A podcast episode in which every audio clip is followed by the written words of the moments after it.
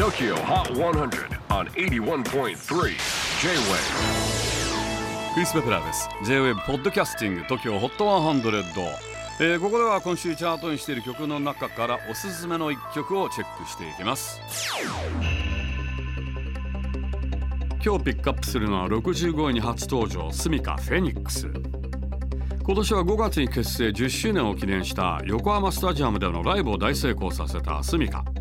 この曲は3人のスミカがこれからも力強く活動を続けていくという決意がこもった新曲だそうです。そして現在スミカライブツアー2023シンガロングがスタートしていますがボーカルの片岡くんがインフルエンザになってしまい一部の公演が延期となっています。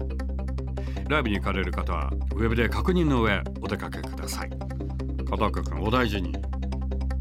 なおこのライブハウスツアー年内12月まで続き来年4月からはホールやアリーナツアーも決まっています。最新チャート65位初登場フェニックススミカ。